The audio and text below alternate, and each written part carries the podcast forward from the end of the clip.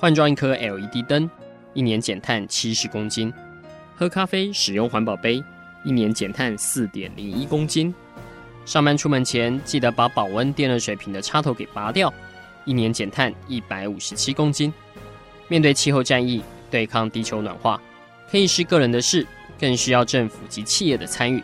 台达电子文教基金会邀您一同寻找既能提升生活品质，并可大幅提高能源使用效率的提案。欢迎收听《气候战役在台湾》。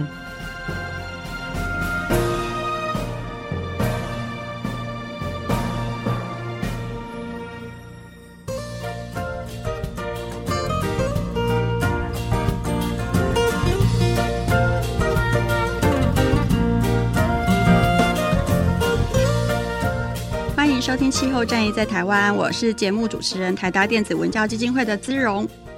一个人一天待最久的地方，应该就是建筑物里面哦。上班族可能要待满八个小时，或者我们晚上回家之后，大概也会待到十二个小时，到隔天你出门哦。所以建筑其实关系着我们的生活品质，当然也关系到我们健康的好坏。今天呢，为听众邀请到了特别来宾，他的专长就是帮助我们去改善建筑的体质，让它更健康。那欢迎意境永续设计的何忠汉执行长，请何执行长跟各位听众打声招呼。呃，各位听众大家好，我是意境永续设计顾问有限公司的执行长何宗汉，那大家也可以都叫我 Stan。欢迎 Stan，就是今天在空中跟我们分享建筑物健康的议题哦。那其实意境永续设计，我看到的资料是你们的成员其实非常的年轻，而且原本就是呃有一个部分很重要的业务，其实是在推广立德的认证哦。像呃过往两年呢，甚至也帮台电做了七十周年的绿建筑的立德的这个专案。是。那呃我们想请教一下，因为原本在立德里面，它其实就有一个健康的指标，甚至台湾的就是 EEWH 里。里面其实它也有规范到健康的这个部分的议题，那可不可以请你来跟我们分析一下这呃原本的绿建筑体系里面，他们其实就已经有谈到健康，他们涵盖的范围是哪一些？其实以往在绿建筑里头，其实它的最核心概念的话，其实是在保护地球、保护这个环境，所以其实它里头虽然有在琢磨，其实有很多跟人的健康有关的部分，可是相对来说，它其实琢磨的部分没有那么多。对，那它里头其实，在绿建筑里头跟健康比较有关的，像我们现在其实有常听到的，像是我们一个大楼里面，我们要引入外面的新鲜空气进来。那这个不论是在台湾的绿建筑，或是美国绿建筑立的里面，它都有这样子的要求。或者是你在引入外面新鲜空气的时候，那你会去呃去加装一个高效率的滤网。那这个就是希望可以把外面，假如说现在外面空气品质比较不好。那你在引入新鲜空气的时候，你可以把外面像 PM 二点五的这些污染物，把它隔绝在户外。所以这些其实它都是在绿建筑里头有涉及到跟人的健康很有相关的一些面向。嗯，那既然其实已经有被提及了，为什么特别又要再把健康这个主题再独立出来呢？嗯、呃，其实是这样来看，就是说，其实刚刚讲的这些。呃，它虽然说同样都是涉及到人的健康的议题，可是其实建筑物就如刚刚主持人所提到，其实我们待在里头的时间其实非常的长，所以它对我们的人的健康的影响的占的比重其实非常高。那过去绿建筑可能像在水的部分，我们是谈节水，可是我们没有谈到说你喝进去的水，这个喝进去的水它里头是不是有残留这些农药、残留这些重金属？那这些污染物质其实都会造成你人的身体的一个负担。那现在在健康建筑里头，它就是它就不会谈到节水，可是它就谈到说，那你最终你源头你喝到这瓶水，它里头的这些成分，它就要求你要符合它的健康的一个标准。那像空气的部分也是，它要求像是你建筑物里头的，像是你的 PM 二点五、你的 TVOC 有机挥发物，然后甲醛这些东西，你的含量都要在一定的标准以下。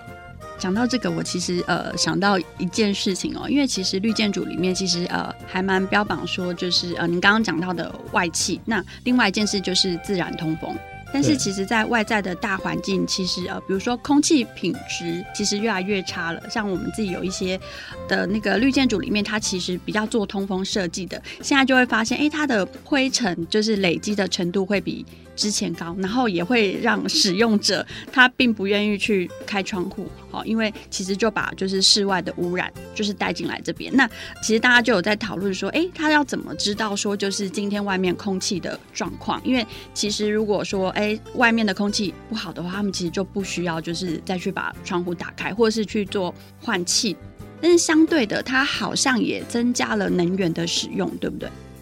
嗯，对。其实像我想以我们办公室为例子来举例好，好像其实我们办公室里头有做空调，那我们的办公室的它其实我们有做前后的对开窗，所以它其实有非常适合做自然通风。那我们现在的做法就是说，我们有一个呃有一个一定准确度的一个空气品质的仪器，那我们会去看说今天的空气品质好不好。那如果说我们看到说，诶，它其实已经空气品质不好了，那我就会把这些窗户关起来，然后用空调，然后加上空气清净机来让室内的空气达到一个健康的标准。那如果今天它的空气品质是比较好，像上周其实有连续下几天雨，所以其实 PM 二点五的量其实是非常的低。对，那这时候我们就会把窗户打开，然后做自然通风。好，讲到这个，我就想要 回馈一下我们自己办公室的，就是能源管理的经验呐、啊。因为呃，我们在呃，就是自己的办公室里面，我们的窗户是少数企业里面可以往外开窗的，因为我们那时候。其实也觉得说，因为我们自己是做节能的工作，所以也不希望就是呃太过度去使用空调，因为其实有时候外面真的不是很热，那室内是还可以在忍受的温度。所以呢，我们是透过去看温度计，也是夏天的时候去看温度计，说，哎，温度可能超过二十八度、二十九度了。我们才去开冷气。那我们最近呢，就开始去把就是呃，您刚刚讲的一些就是健康的数值，把它拉进来看。那我们就突然发现说，哇，原来我们室内的 VOC。还蛮高的，好，那这件事情其实就让我们觉得说，哇，就是如果是我知道说我们的 VOC 是比较高的，它其实就我们大概就是不会说，哎、很坚持就是要窗户都是密闭的，因为其实大部分的办公室窗户其实都不是那么容易开启的。那很多的建筑师，呃，尤其在高楼层设计的时候，也因为安全的考量啊，他们其实就。不会去考虑到说，哎，可以就是用外机，反而是就是全栋大楼的空调系统。但是呢，如果你没有就是顾好你刚刚讲的，其实如果室内有害物质它没有被监测出来的话，等于其实这个呃有害物质在室内循环，长期下来其实对大家的健康都是很有很不好的影响。那呃，您在自己辅导的案例当中有遇到过这样的事情吗？嗯，其实像刚刚讲的这个。就是我们其实，在做辅导的过程中，在就空气品质这一块，它的污染物其实你可以分成是外面来的跟里面产生的。那像 TVOC 跟甲醛，这个我们最常听到的这些致癌物质，一般来说都是从室内这边产生。所以，我们其实，在辅导过程中，如果它是一个呃新的一个建案或者是新的设计案的时候，我们在源头我们就会去进行材料的控管，这是最直接的。就我从材料源头，我就保证说它的 TVOC 跟甲醛是在一定的健康的标准以上，那这样就可以避免后续的情况。那这样的材料会相对的比较贵吗？其实以现在台湾的建材水准来说，其实是还好，对，会稍微贵一点，可是不会到我们想象的可能两倍、三倍这么多的一个比例这样。但是您您的客户应该大部分是他已经建筑已经盖完了，装修已经做好了，他要开始准备去做健康认证的事情。那你有遇到过，就是说，哎，在准备的呃过程当中才发现说，它原先的那个材料其实是不合格的吗？嗯、也会有。像如果说是旧建筑的话，我们其实第一步我们会先去做巡检，就是我们会拿我们的仪器去现场直接检视说它的空气品质目前是不是有超标。对，那如果说超标的时候，我们其实就要去寻找它的源头。像最近我们有一个案子，我们去量现场的甲醛，它其实已经落成三年了。可是我们去量的时候，发现它甲醛其实还蛮高的。对，然后你把我们的甲醛仪，我们把它放到柜子里、木柜里头的时候，其实发现那个那个是非常的惊人的高。所以你就可以找到这个源头之后，我们其实就会去做相关的一些呃空气的治理。好，我们这个阶段谢谢 Stan 有有稍微透露了健康建筑的 Mega 是什么。那下个阶段呢，我们再来请 Stan 分析。其实，在呃刚有提到，就是污染呢可以分成是室内跟室外的。那我们再详细跟听众来做介绍。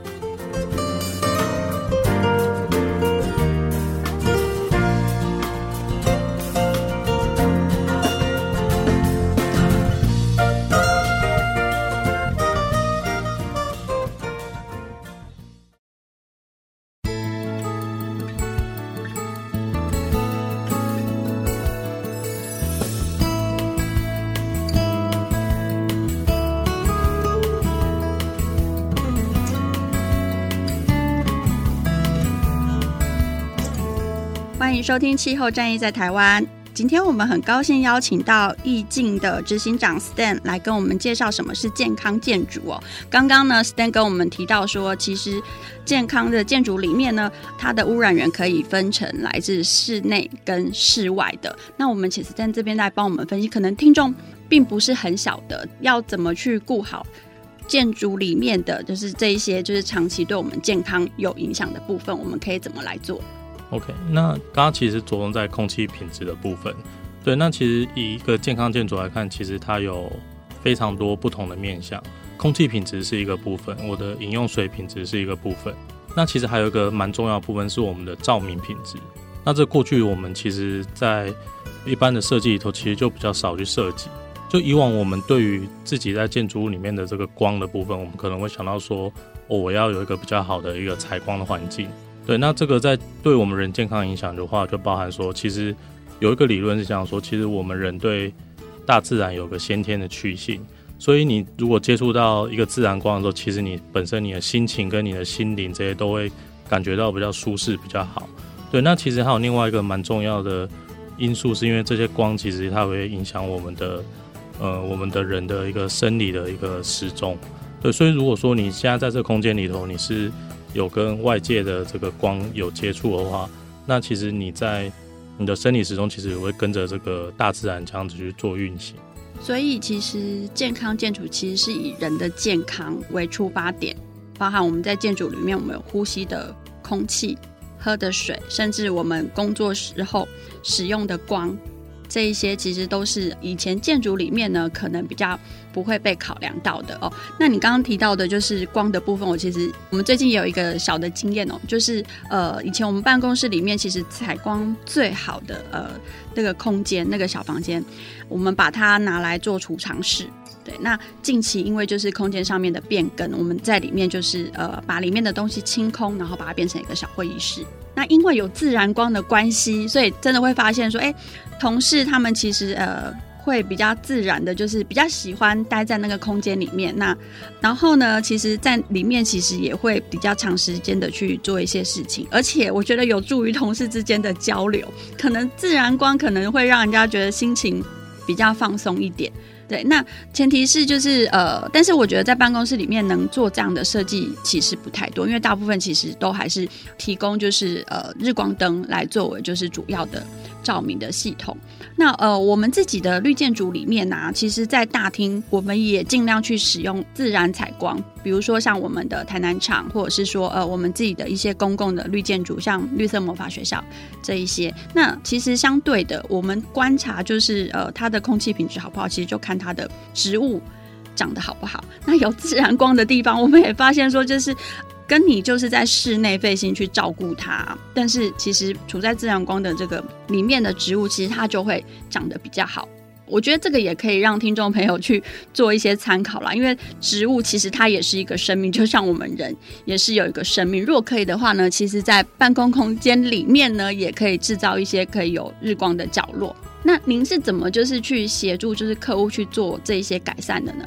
这个一般的话，其实我们还是照刚刚讲的这个健康建筑这个标准的体系。对，那刚刚提到它有空气、有水、有光，那其实它还有一个比较特别，就是它有关于就是说这个政策营运面，它如何去让你的这个不论是你的公司或者是你的呃住宅里头的管委会，可以更好的去管理你的这栋建筑，然后怎么样让它更健康，像是说你的清洁，你要怎么样去清洁。就你用清洁这些产品，它是不是反而会有一些 VOC 啊这些东西？对，那在健康建筑里头，它就会要求，那你挑选的这些清洁产品就要有符合它的健康的标准，或者是说像你的洗手台的一个设计，这其实是蛮小的地方，可是它其实蛮有趣。就是像你的洗手台，你的设计如果太小的话，那其实你在洗手的时候，你很容易在洗完的时候，你又碰到旁边的地方，你又会造成一个二次的污染。所以它在里头就要求你的。像是你的洗手台，你就要有一定的尺寸的大小。这个我想起就是呃立的里面其实也有规范到，就是我们用的洗剂其实是呃不能伤害环境的。像呃，我们在就是泰国的厂区，甚至曾经发生过一件事情，就是他们希望少用杀虫剂，所以就是室内有发现白蚁，他们并不是把它杀死，而是把它就是拿出去就是放生这样子哈，嗯、就是不希望说就是室内有一些有害物质的残留，因为毕竟会杀死昆虫，其实对人体也是不健康的。对，对，您刚刚讲到的应该是呃针对于这个部分，但是呃相对的。这个在于公司内执行的时候，是不是怎么样去宣导说，除了原本的设计之外，怎么样去让每个人都知道这些事情，知道这个原则，然后大家可以一起往这个方向去努力。以我们执行案子来说，其实我们在最一开始的时候，我们会先跟老板跟一些相关的所谓的 stakeholder，所谓的利益相关者，我们会先给他做一个比较完整的教育训练。那在这个教育训练里头，我们就会。跟大家讲说，在这个健康建筑里头，它到底有哪一些面向？那我们每做的一件事情，它对于你身体的哪个部分是有益的？例如说，我们现在家具要求说是要人体工学，那这个就是对你的肌肉跟你的骨骼系统是有益的。那像我们用呃，希望可以去除让室内的 PM 二点五比较低。那 PM 二点五除了对你的呼吸道呃可以比较不会有伤害之外，其实它也可以造让你的心血管系统是比较好的，因为你 PM 二点五其实会造成你心血管的一个风险的增加。对，那透过这样方面，大家其实知道说我们做的每一件事情是为什么对我们健康有益的时候，大家去执行的时候，相对起来那个动力跟之后持续维持的那个恒心，其实就会蛮强的。这就让我蛮好奇的是什么样的公司会想要找你们来让就是呃里面工作的员工身体更健康一点？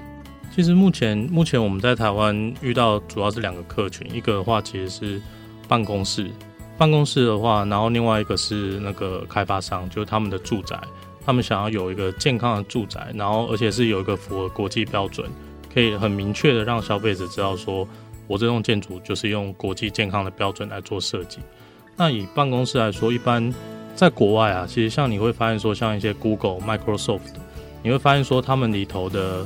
一些设计，其实有些你会发现他们有一些很有趣的设计，例如说他们有一些溜滑梯这些。那这个其实在 Well 里头，它就有对应到像你的心灵的层面，你如何让员工在这个一整天的八个小时的工作里头，当他非常累的时候，他可以有一个空间，可以迅速的让他的心灵得到疗愈，然后他重新回到这个岗位。那这对其实整个呃公司的生产力来说，其实是有非常大的一个帮助。对，那其实赞同这样子理念的公司，其实他们就会想要来朝这个 WELL 的这个健康建筑的方向前进。那他们是不是本身建筑就已经具备一定的基础？比如说您刚刚说，其实 LEED 是你们一个很重要的客户群，是不是这些客户他可能都已经达到某个层级的 LEED 的呃建筑的标章，他再往下去发展健康建筑这件事情？对，其实我们目前遇到比较多的就是他在。大概在它的绿建筑上面都有一定的程度，不一定是在 LEED 这边，那就包含说它可能当初设计的选材啊，这些其实它都有达到一定的水准。那他就会想说，那以往这个绿建筑的部分，其实在很多是在硬体，然后跟环境面，那他们现在就想再把这个人的相关的这层面把它做得更多。那尤其是在软性的政策上面，其实，在健康建筑里头有非常多的东西是跟你的。软性的这个政策有关，那其实也无形中塑造你公司的一个文化。刚刚讲到就是软性的部分，其实在于文化的树立，其实非常重要。那我，我自己分享一下，因为呃，我们自己的厂区里里面呢，其实呃都有就是员工用餐的地方。那我们的员工餐厅其实很早就不用免洗碗筷。其实基本上就是都有提供碗筷。那最近呢，其实就是呃，希望大家不只是在员工餐厅可以减塑，甚至我们每个员工都发了环保筷，就是让大家可以随身带着使用。哦，嗯、那这件事情其实呃，虽然我们没有去申请 WELL，但是我觉得对于员工的健康的意识还有健康的照顾，其实是比较好的，因为基本上就是如果你有的话，第一个是你自己不用再去麻烦准备。然后另外一件事情，确实就是呃，外面的呃免洗碗筷，其实对身体的健康其实杀伤力也比较大，尤其是下午茶时间啦，其实大家都会去团购。对，那对，通常就是呃需要餐具的时候，其实你自己拿出来用，你就不会去用到厂商所提供的这一些就是免洗碗筷。那这个也是一般企业它其实也可以从小地方慢慢去做改善的。好，那我们谢谢 Stan，下个阶段呢，我们就来实际听听看，就是意境在。辅导客户的过程当中，有哪一些案例可以让我们做借鉴？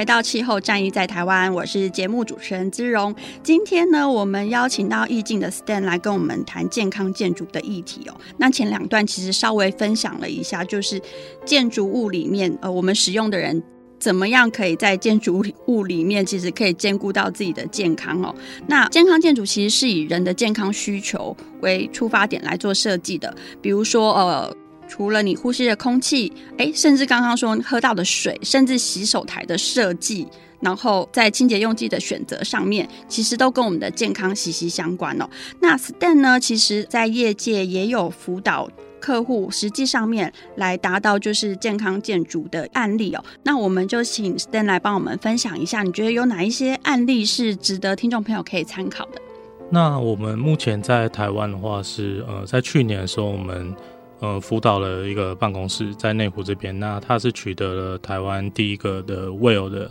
呃晋级的一个认证的一个案子。那这个案子，它因为它本身其实就有呃拿到立德的白金级，对，所以它其实有一个相在硬体面已经有一个相当好的基础，可以往这个 WELL 的方向前进。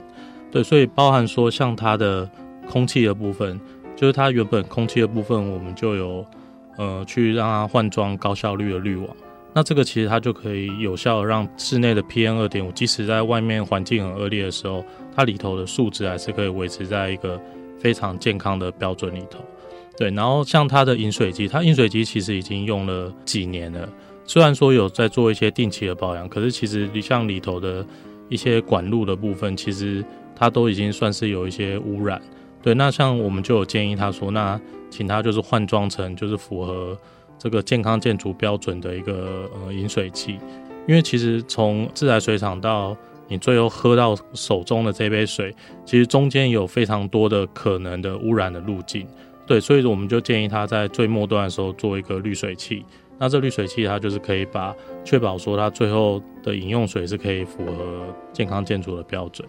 对，然后另外像它的室内的选材，就室内选材我们在设计的时候，其实我们就。尽量的不要去用人工的复合的材料，像是木头的部分，其实现在很多是用夹板。那夹板里头其实它无可避免都会添加胶水，或者是为了防虫，它要添加一些有机的化学物质。对，那我们就透过我们就是用采用纯天然的一个实木，然后在表面的时候我们就用也是用天然的木蜡油。对，然后透过这样的方式，尽量在室内选择无机的材料。然后在工法上，我们去避免就是胶水的使用。那这样子，其实我们整个做下来，其实在室内的一般常见的像 VOC 跟甲醛的含量，其实就可以到非常非常低的一个标准。那您刚提到的立邦，我不晓得他的办公室是重新自己去盖的，或者是既有的办公室来做改善？他是先新盖，可是新盖的时候，他只有导入立德的绿建筑的标准，然后在他自己使用过一年之后，然后。接着他想要再更进一步的时候，他才去做一些改造，然后去把 WELL 国际健康建筑的标准把它导入。嗯、呃，但相对就是新盖的，其实这个案例是应该是先天体质条件就不错。就像我们做绿建筑，其实常常也会被外界批评说啊，你们就是新盖的，当然就是可以盖得更节能哦。那其实大部分台湾其实百分之九十几都是既有建筑。比如说，可能这个既有建筑它的先天上面，其实除了体质不是那么好之外，就像你讲的，建筑物用久了之后，其实慢慢的也会有一些毛病出来。那针对这一些就是既有或是比较老旧的办公室啊，你觉得通常的通病是什么？嗯，像我自己来观察的话，像有一个我我觉得蛮常见，就是你会发现有一些座位上面它的那个冷气的出风口，你有看到有些呃，要么贴一张纸啊，或者是拿一些东西去遮。那这个其实就反映到说，其实当初在做这空调设计的时候，就没有考量到说，其实这些冷风如果直接吹到下面的这些人，其实它会造成一个不舒适的感觉。然后同时每个人对于呃舒适度的感觉是非常主观的。所以，如果说在设计的时候，我们可以想办法让这些像是出风口，它是可以可调整。就是有些人他觉得他比较喜欢比较低的温度的时候，它可以把这个风比较多的是引到这个地方。那有些人他其实比较怕冷，那这个出风口就是可以把它关闭。那透过这样的方式，其实你就比较不会可以减少这些舒适度的情况。对，那像像影印机，其实它在影印的过程中，它也会释放出一些空气污染物。对，那这个我们现在看到其实很长，你就会看到影印机，它其实就是直接在办公室里头，那周围可能周围就是你的座位。对，那周围的这些人，他其实每次人家来影印的时候，他这些东西他就必须承受。对，那呃，三不五时会受到干扰这样子。对，其实这样就是他的一些问题。然后另外像是呃，像开放式办公室的话，其实我观察到一个像噪音跟隐私性的问题。对，那这个其实。在现在其实都有一些方式可以去做克服，跟做一些设计的优化。那现在其实办公室里面大家很流行种小盆栽，对，或者是说就是去做绿化。我我相信这个其实应该是大家心里面都会觉得，它就是多一点就是绿色植物，好像对于自己的生活。会比较好。那你怎么看？说就是呃，在呃办公室里面，如果我们想要用这些绿色植物去更强化这个空间的健康品质，比如说像有一些上班族他会去买那个虎尾兰，就是好像可以去过滤掉一些有毒的物质。嗯，这个其实我们就对植物来说，我们来看的话是有两个层面，一个就是其实你人本身就有一个亲大自然的亲性。那这个其实在现在设计里头有一个专门领域叫做 Biophilia Design。就是说，我是我在做设计的时候，我做很多是呃亲生命性、亲大自然的设计。那这些设计其实它不一定要是真的一个植物在那。其实因为有时候植物这部分你必须慎选，因为它如果需要阳光，你在室内你没有提供它足够阳光，其实维护起来就有困难。然后有些它其实可能会长虫，有些会有蚊子的问题。那可是在这个整个亲生命的、亲自然的这个设计里头，其实它的面向可以更广。就包含说，像是你的、你的木头、木头的木纹，或者是一些石头，这些它属于大自然的这些 pattern，其实你把它导入到你的办公室、你的周围环境里头，其实它都可以带给你一定的舒适度的感觉。对，所以这个都是属于跟植物相关的部分。那关于这个植物对空气品质的影响，我们目前有去看过一些 paper，它确实是有很，确实是有正面的影响。而我们有去再了解一下，其实如果要真的让办公室环境靠植物维持在很好的水准的话，其实你的植物量还蛮多的。对，我记得好像是一个人可能要到十棵的植物，它才有办法让你的办公室 always 在一个比较好的一个空气品质。哎，那如果我们不能就是种满这么多植物的话呢？你会有什么比较建议的做法？这时候就是回归，我们可能就需要用一些呃机械设备去做，像是刚刚提到的空气清新机，或是你提到的，就是高效率的滤网去做这些事情。对，好，那呃，另外我们也蛮好奇的啊，就是其实有时候在办公室，就是对一些老板来说是有风水的，比如说有些人喜欢放个就是水缸，嗯、那呃，您怎么看待说，如果说是传统的风水观跟健康一体当？跟你们主张的就是健康的元素，会不会有互相抵触的地方？这个这个老实说，我们没有非常深入的去研究。不过，其实我觉得老祖宗他留下来的这个风水，它其实是有他的智慧在里头。像它其实你可以看到它风水里头强调的一些风廊道啊，其实就是对应到我们建筑物里面，它是希望有一个风，它可以在你的这建筑物里面这样经过。所以像这个，其实就我们以假如说以建筑物理或是绿建筑跟健康建筑的角度来看，就是它可以把室内的这些晦气把它带走。就是让你的室内这样做换气，其实这个都是它之间有互相呼应的地方，或是或者是说就是厕所的位置。对，好像也有就是特别讲究哦。那呃，像我们绿色魔法学校的，在成大的呃绿色魔法学校这个绿建筑里面呢、啊，其实它的洗手间是特别放在就是呃建筑物的外围，不像说可能一般的呃建筑物或是公共建筑，其实你要找洗手间需要就是它会放在一个比较内部隐晦的位置，但是我们就是往外放，然后加上那个空心砖来做自然采光。那当然，因为它有就是外气的对流，其实相对的它里面的就是。就是空气品质也会比较好，而且另外它其实就是善用自然光嘛，所以它也不会有能源上面的浪费。嗯，好，好，那下个阶段呢，我们再请 Stan 来帮我们完整的介绍，就是健康建筑的整个体系。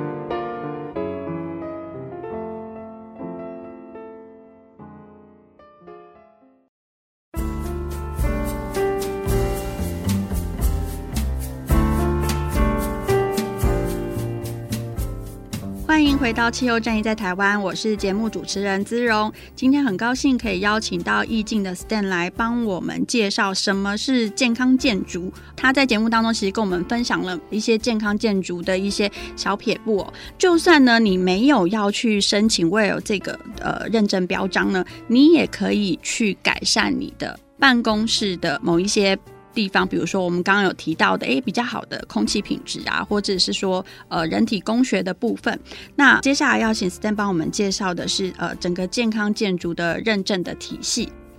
那其实健康建筑它它这个标准，它是由呃医学研究作为基础，它大概花了七年的时间去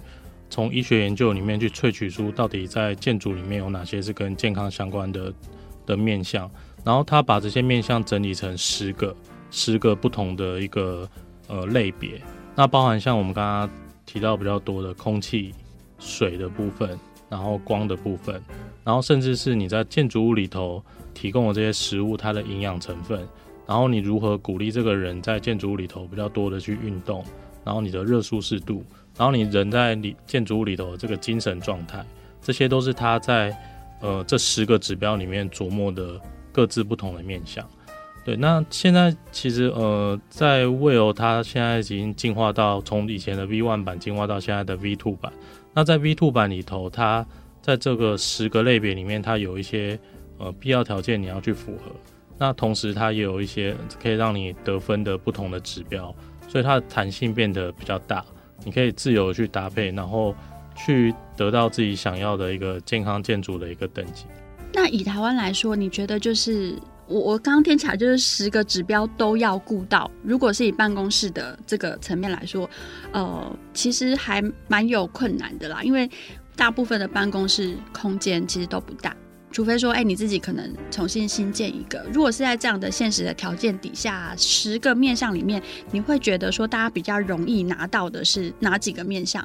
呃，如果说，假如说我们是以比较实际的成本面来看的话，它其实有一些比较容易达到的面向，是像它里头提到的，像是社会社会这部分，那这里头其实牵扯到比较多的都是呃你的公司的政策的制定，像是说你的一些呃呃，像是你出差的时候不要坐红眼班机，就是公司不要让你坐红眼班机，或者是或者是公司鼓励你去做一些慈善的活动。对，那这慈善活动它就是它不是去扣你的假期，而是可以让你在工作日的时候去做。那这些相对起来，它对于公司的一个氛围跟大家的心灵，其实会有一个提升，对心理的健康会有提升。可是它相对是不需要那么多呃实际硬性的成本。可是以以我自己来看，其实我觉得空气跟水跟光这个，其实在办公室环境里头，它其实我觉得它是非常值得去做。因为你每一分每一秒你都在呼吸，那你可以把这个呼吸的这个部分的空气的品质把它做好。其实相对你一个是你的生产力会提升，然后其实对一些身体比较敏感的人，或者是他容易过敏的人，其实他可以有效的改善。那这些人他就可以减少病假，或者是他可以呃在工作的时候就可以更专注。那你们怎么去追踪说，就是哎，给客户这一些建议，那他们真的去做之后，因为舒适度其实是有一点见仁见智的，怎么去呃去证明说，哎，做了这些改善之后，其实对于大家的健康是有帮助的？透过年度的体检嘛。这个其实我们目前是这样，就是说我们在做之前，其实我们会先做一个问卷的调查。这个问卷调查的话，其实就会让大家可以反映说，其实你周围的一些环境问题，像我可能我这个座位特别冷，或者是我这个座位可能我的这个周围都堆满了很多东西，所以我的就感觉我的空间是很压迫。然后借由这个问卷的时候，你可以先找出这些问题，然后再进行改善。那在改善过后，我们再去重新再做一次这个问卷。然后你就可以看出说它其中的差别。那这个主要是给人的部分，然后另外比较自私的就是一些呃，刚刚提到一些比较硬性的数值啊，像你 PM 二点五的数值啊，VOC 的数值。那这个改善前后就是用仪器直接去去做一个比较。嗯，那你刚刚提到的就是在改善之前，其实会针对就是公司的员工去做问卷的调查。那我相信这个应该会是一个蛮全面的一个，就是呃，但。以我们上个节目提到的立邦来看的话，你们初期帮他做的有归纳出，哎，他其实办公室环境已经算是非常不错了。那大家还反映出哪一些问题？呃，像有两个比较明确，像是在 Will 里的话，鼓励你，他希望你在上班，你你这样坐着工作八小时的时候，你有办法是可以站起来，站起来工作。对，因为其实你坐越久，其实对你的身体啊。这些其实都有一些负面的影响。那其实因为它已经是一个既有的办公室，它其实空间也用得非常的满，所以其实我们那时候花了非常多的时间在跟大家讨论说，我们要如何建立一个可以让大家站起来工作的一个地方。对，那那时候我们讨论很久，发现说他们其实在他们的走廊原本是有一个沙发区。那这沙发区原本我们设计的设计师设计的用意是希望让员工在上班的时候有个可以休息的地方。可是通常都看到大家都在上班的时候，其实没有什么人会跑到那边去休息，所以造成这个地方的使用率非常的低。对，那我们就借由这次的这个机会，就我们既有站立工作的需求，那这边又它的使用量又原本就比较低，干脆我们就直接把这边整个换掉，变成是一个站立的工作区。那这换掉以后，其实效果就很显著，就是现在不论是他们，假如说像他们可能要短暂讨论的时候，他们其实会到这边来。那一方面也可以避免自己的交谈去影响。呃，他们的旁边的同事在办公，对，然后像客户来说，他们也可以站在这边去做一个讨论，对，所以这个算是他一个蛮有效的一个方式。那改善之后，其实员工的满意度怎么样？其实蛮多都有提升，像是呃舒适度的部分，像他们说，哎，那我们办公室的空气其实就不会有那种，就是一个是不会有异味，对，不会有一些不好的，像可能发霉的味道，这些不会有。然后同时也不会有那些冷风直接吹到身体的一个状况。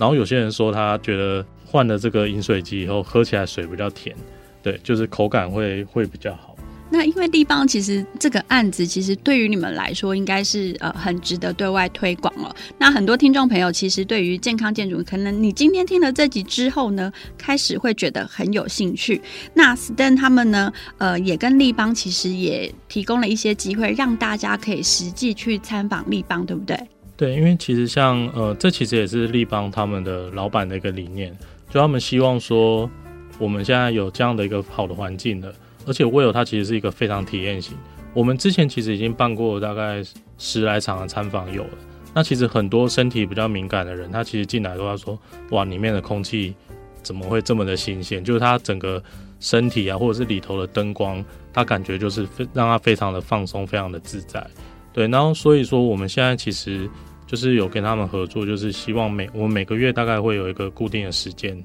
就是让呃外外面的不论是专业人士或者是一般的大众，对健康建筑，或者是你对如何让自己的生活环境比较健康，你可以来这边做参观。那我们会做一个呃健康建筑的介绍，跟你做一个现场的导览。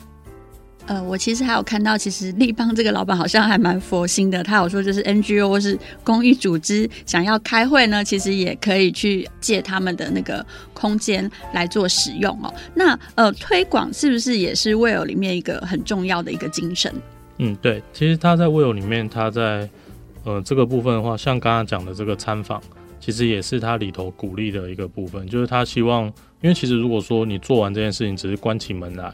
其实它的效益是低的。可是如果说做完之后，你可以打开，然后让大家来参访，然后从中学到一些观念，那可以带回去自己使用。其实这个我们才有办法把一些好的观念，真的整个。用一个涟漪效应的方式把它扩散出去。好，那我们再帮听众朋友问一下，如果我们想要去参访立邦的话呢，我们可以透过什么管道跟 Stan 这边来做申请？那参访的部分，其实大家就可以上那个呃我们的脸书官网上面留言，或者是可以呃 Google 我们的官方网站。那在上面你可以呃 email 给我们，那我们就会看一下近期就是我们开放参访的时间，然后再回头跟你联络。好，我们谢谢 Stan 哦。那听众朋友呢，如果真的有兴趣的话呢，也欢迎之后揪团，然后一起去参观立邦建筑。谢谢，谢谢。好，那我们谢谢 Stan 今天帮我们带来很好的观念哦。那也希望听众朋友呢，日后大家可以一起揪团去看这立邦的 Will 建筑。谢谢听众朋友，那我们也谢谢 Stan。嗯，谢谢大家。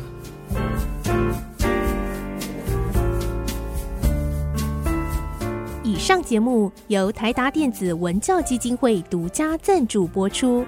台达电子文教基金会邀您一起环保节能爱地球。